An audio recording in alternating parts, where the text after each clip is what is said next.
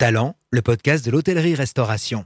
Coup de projecteur sur les métiers de l'hôtellerie et de la restauration. Installez-vous et partons à la rencontre de restaurateurs, hôteliers, vignerons, producteurs, éleveurs, du chef au réceptionniste en passant par le directeur de salle et la gouvernante.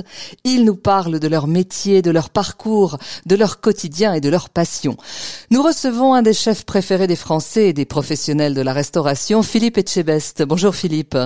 Bonjour, quelle introduction incroyable. Vous êtes effectivement un des chefs préférés des Français, on peut le dire. Et si vous le dites, si vous le dites, euh, c'est possible, c'est possible. Alors c'est un plaisir de vous accueillir dans Talent. Vous êtes chef, chef d'entreprise, MOF, de restaurant à Bordeaux. Vous êtes à la télévision, vous animez une chaîne YouTube, vous écrivez.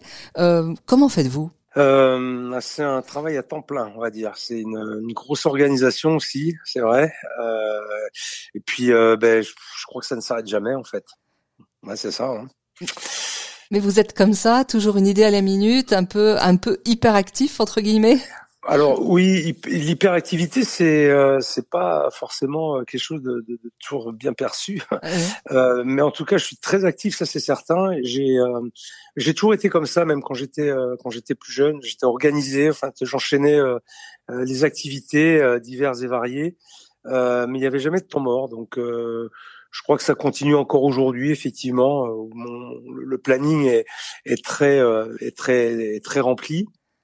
Et, euh, et je, je, je, crois que j'aime ça finalement. J'aime j'aime cette activité. J'aime euh, avoir des choses à faire souvent. Euh, et puis qui diffère aussi. Ça, ça me plaît. La diversité euh, euh, me permet de, de, de me nourrir de plein de choses finalement. Alors vous êtes aux commandes de deux restaurants à Bordeaux, quatre concepts différents, le quatrième mur et la table d'hôte récompensée par une étoile, et le petit mmh. dernier, Maison Nouvelle, dans le quartier des Chartrons. Vous allez fêter vos un an. Est-ce que l'affaire tourne bien? Oui, bah, écoutez, je suis très content. Euh, euh, alors, déjà pour euh, pour avoir réussi finalement à, à faire, en partant d'une page blanche, un lieu finalement qui qui fait penser qu'il a toujours existé. Ça, c'est le, le, plus compliqué. Mmh. Ça va au-delà de la cuisine. Cuisiner, bon, c'est pas, je dis, j'ai envie de dire, c'est pas compliqué en soi. Je sais ce que je fais depuis depuis tout le temps, mais euh, avoir un projet, partir d'une page blanche avec une idée bien précise en tête et faire euh, finalement en sorte que le, le, le, quand le premier client rentre, il, il vous dise, ben, on se sent bien chez vous. Euh, ben c'est c'est gagné quoi. En tout cas pour moi, c'était c'était vraiment ce que je souhaitais. Je connais bien les Bordelais hein, depuis très très longtemps. C'est euh, c'est une clientèle quand même euh, assez exigeante. Et quand euh, et quand ça leur plaît, eh ben euh, voilà, ils viennent et ils reviennent et ils font savoir. Et euh, en à peine un an, je me suis aperçu que le, finalement le, le, le, fond de la clientèle, en tout cas aujourd'hui, était euh, quand même en grande partie bordelaise. Alors, qu'est-ce qui caractérise vos établissements? Il y a, il y a une ambiance, il y a une âme, il y a une atmosphère, on le sent bien? Alors, c'est euh, c'est vrai qu'il est important quand on a euh, trois euh, trois entités différentes en fait dans, dans la même ville de, de pouvoir apporter des choses très très euh, je veux pas dire très opposées mais en tout cas très diversifiées. Mmh. Il y a la, la, brasserie le quatrième mur où là on est sur dans un lieu déjà incroyable et je voulais que ce soit euh, un lieu qui, euh, c'est un lieu qui appartenait au, Bordelais de toute façon, donc je voulais pas en faire quelque chose d'élitiste, mais je, voudrais, je, voulais que ce soit ouvert au plus grand nombre. Ensuite, il y a eu cette table d'hôte où euh, je me suis lancé un petit défi et à mon équipe aussi, à savoir de faire finalement euh, d'une table qui était au départ la table du personnel hein, en cuisine, il faut le savoir, en fait une table gastronomique étoilée. Euh, donc avec encore une autre approche culinaire, c'est un show culinaire, c'est une vraie expérience avec un, un menu euh, très euh, très axé euh, vraiment sur alors sur les produits bien évidemment comme comme comme dans dans tous les endroits que je, je, je où j'évolue mais avec cette avec en plus la, la, la possibilité d'avoir une vraie proximité avec les gens où les gens peuvent se lever, poser des questions, même parfois dresser des assiettes. On va on va jusque là. Enfin c'est très drôle, c'est très ludique, très très participatif uh -huh. aussi.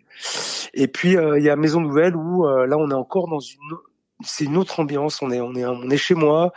Euh, un autre menu, euh, euh, même si forcément il y a, y a, une il y a une ossature, c'est c'est mon ADN culinaire, mais il est il est différent quand même sur les trois propositions.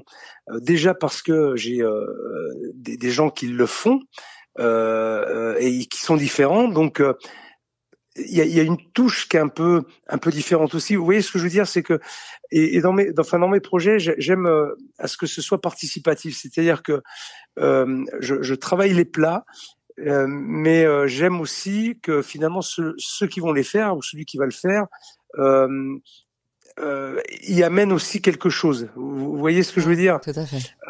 c'est important, donc ce qui permet de diversifier finalement les les, les, les, les trois unités. Le tournage de la quatorzième saison de Top Chef est en cours. On ne vous demandera pas quelques secrets de production, quoique. Vous voulez, vous voulez que je vous les dise? Ouais. alors, alors je, je, pourrais bien, bien entendu ne pas vous révéler quoi bien que sûr. ce soit, euh, mais euh, c'est une belle saison et là pour pour tout vous dire, je sors de la, la guerre des restaurants euh, et ça va être inédit encore cette année. Ça va être assez exceptionnel. Et encore de la nouveauté. C'est ça qui est extraordinaire. On arrive toujours malgré euh, euh, malgré euh, le, le, temps qui passe et ces 14 années euh, de, de Top Chef à ah. trouver euh, des idées nouvelles et, et, et rigolotes. Alors vous nous avez tout dit, mais rien en fait. C'est ça. Avec un peu de recul, Philippe, est-ce que vous, qu'est-ce que vous retenez de, de Top Chef? On est loin hein, des émissions paillettes. On est vraiment, euh, pour vous, dans la réalité du métier? Alors, c'est un concours culinaire dans le cadre, dans, dans un cadre télévisé. Hein, euh, c'est quand même assez particulier parce qu'il y a des, euh, il y a des mécaniques qui sont qui sont liées aussi au, au, aux, contraintes qu'on peut rencontrer à la, à la télé et qu'on n'a pas dans un concours normal. Vous voyez ce que je veux dire? Mmh. Néanmoins, néanmoins, ça reste quand même un, un concours de haute volée. C'est, euh, on en demande beaucoup aux candidats. C'est très dur et je peux, je suis très bien placé pour vous en parler. Moi, je fais la, le qui peut battre avec les candidats. Euh, on a fait, on fait la boîte noire aussi avec les candidats. Mmh. Et puis on a, on a fait d'autres épreuves. Donc je peux pas tout vous dire, mais en tout cas, il y a, y a de belles surprises où on est investi euh, au même niveau que les candidats et franchement, euh, ce qu'ils font, euh, chapeau parce que c'est, c'est moralement, émotionnellement, c'est très compliqué parce qu'on passe par des phases où ils gagnent, donc il y a, la joie, il y a l'euphorie, mais aussi il y a, y a, y a des défaites, c'est la tristesse, c'est donc c'est un vrai yo-yo émotionnel. Et puis euh, à côté de ça, c'est c'est très physique quoi. Vraiment, c'est physique, c'est épuisant.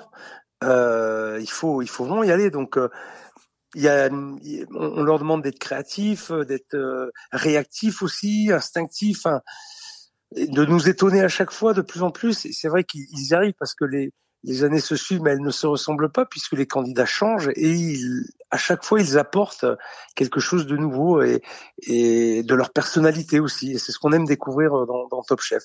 En tout, en tout, cas, nous en tant que membres de jury, on se, on se régale parce qu'on découvre des choses euh, incroyables euh, tous, tous les ans. Beaucoup de beaucoup de, de savoir-être euh, que, que vous mettez en valeur. C'est important oui. dans le métier. Oui, oui, tout à fait. Et puis de, de, de transmission, c'est euh, Aujourd'hui, euh, j'ai envie de dire, c'est presque euh, une mission pour moi. Je, je, ça fait quand même quelques années que je fais ce métier.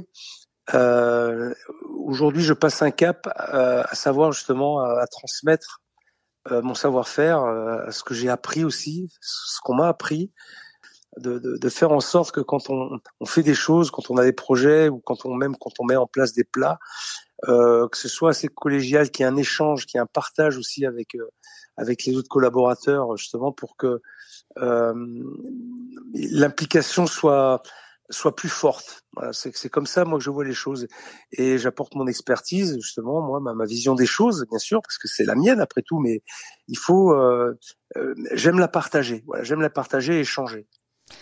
On va partir avec vous en cuisine, Philippe. Euh, côté budget, c'est un peu le nerf de la guerre en ce moment. Euh, les prix des matières premières continuent à augmenter. Mm -hmm. Alors, comment faites-vous pour maintenir les prix et quels conseils vous pouvez donner aux professionnels?